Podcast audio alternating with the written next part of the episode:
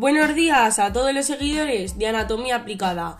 Desde el Instituto Bernardo Balbuena, María Eugenia Taviro.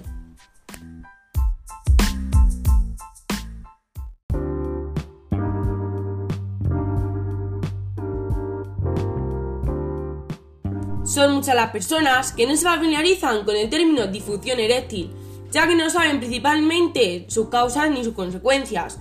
No te preocupes porque en el podcast de hoy te contaremos todo sobre esto.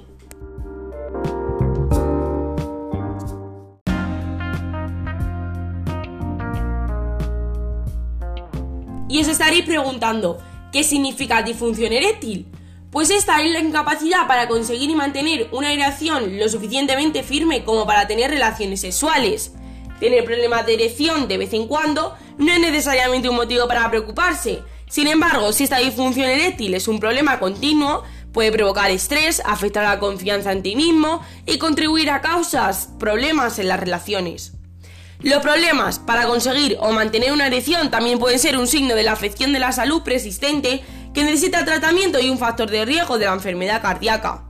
Si estás preocupado por la disfunción eréctil, conversa con un médico, incluso de vergüenza.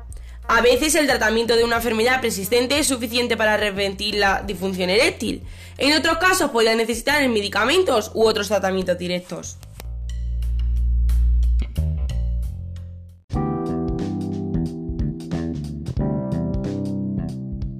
En cuanto a síntomas, los podemos diferenciar en tres. Los problemas persistentes para tener una erección, los problemas persistentes para mantener la erección y la disminución persistente del deseo sexual. Pero no te adelantes porque a lo mejor estos síntomas los has padecido alguna vez. Sin embargo, ¿cuándo debes consultar a un médico? Pues el médico de cabecera es la primera persona a la que debes consultar cuando tienes estos problemas. Si te preocupan tus erecciones o tienes otros problemas sexuales, tales como la disfunción eyaculatoria, la eyaculación precoz o tardaria, si tienes diabetes, la enfermedad cardíaca o otra afección de la salud conocida que pueda estar asociada con esta disfunción eréctil, o si tienes otros síntomas además de la disfunción eréctil.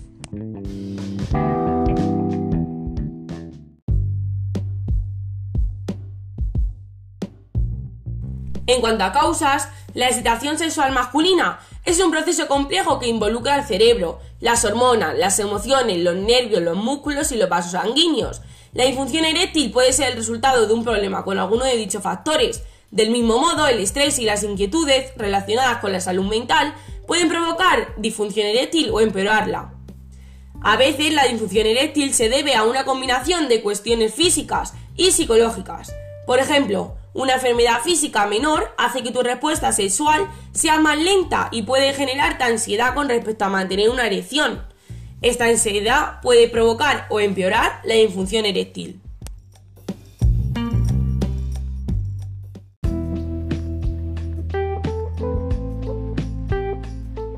En muchos casos, la disfunción eréctil se debe a factores físicos, y estas son las causas más comunes una enfermedad cardíaca, los vasos sanguíneos obstruidos, el colesterol alto, la presión alta, la diabetes, la obesidad, la enfermedad de Parkinson, la esclerosis múltiple, determinados medicamentos de venta con receta, el consumo de tabaco, la, enfermedad de Perione, el abuso del alcohol y otras sustancias, los trastornos del sueño, los tratamientos contra el cáncer de próstata, las cirugías o lesiones que afectan a la zona pélvica o la médula espinal, incluso la testosterona baja.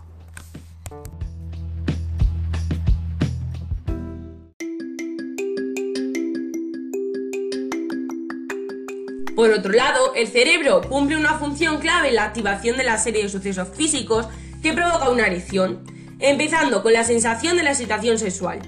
Varias cosas pueden ingerir en los sentimientos sexuales y provocar o empeorar la disfunción eréctil. Algunas de ellas son las siguientes.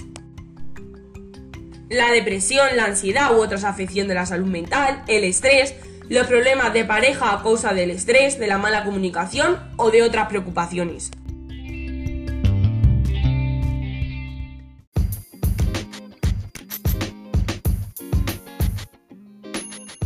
En cuanto a factores de riesgo, a medida que envejeces, las erecciones tardan más en desarrollarse y pueden no ser tan firmes.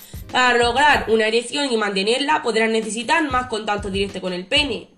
Varios factores de riesgo pueden contribuir a la disfunción eréctil, por ejemplo, enfermedades, el consumo de tabaco, tener sobrepeso, cientos de tratamientos médicos, las lesiones, los medicamentos, los trastornos psicológicos, el consumo de alcohol y drogas, que pueden llevar a una serie de complicaciones, como una vida sexual no satisfactoria, como el estrés o la ansiedad, como una vergüenza o baja autoestima, problemas en las relaciones, la imposibilidad de dejar embarazada a tu pareja.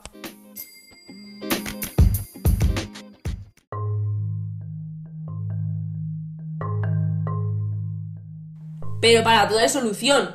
Por eso existen una serie de prevenciones. La mejor manera de evitar la disfunción eréctil es seguir un estilo de vida saludable y controlar las afecciones de salud existentes. Por ejemplo, trabaja con el médico para controlar la diabetes, la enfermedad cardíaca u otras afecciones de salud crónicas. Visita al médico para realizar controles periódicos y exámenes médicos a fin de detectar enfermedades. Deja de fumar o limita y evita el consumo de alcohol y no uses drogas ilegales. Hace, hace ejercicio con regularidad. Toma medidas para reducir el estrés. Busca ayuda para la ansiedad, la depresión u otros problemas de salud mental, etc.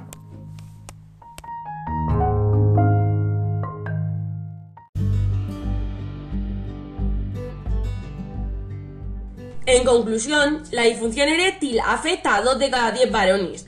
Y hay estadísticas que en mayor o menor intensidad puede llegar a afectar al 40 de de los varones mayores de 50 años. Hoy en día es un trastorno en la que la mayoría de los casos se puede tratar. Sin embargo, y a pesar de su frecuencia, solo un 10% de los varones acuden al urólogo y reciben el tratamiento posterior. La mayoría de los casos puede resolverse hoy en día, sin embargo, la inmensa mayoría de los pacientes no buscan solución por motivos como la vergüenza y el reconocimiento en público de la enfermedad. Muchas veces el problema no siempre se produce o tiene una base orgánica, es decir, el mecanismo de la erección funciona correctamente. Por lo que si logramos restablecer esa pérdida, ese bloqueo psicológico, el paciente no tendrá que recurrir siempre a tratamiento para lograr una buena erección y por tanto una relación sexual satisfactoria.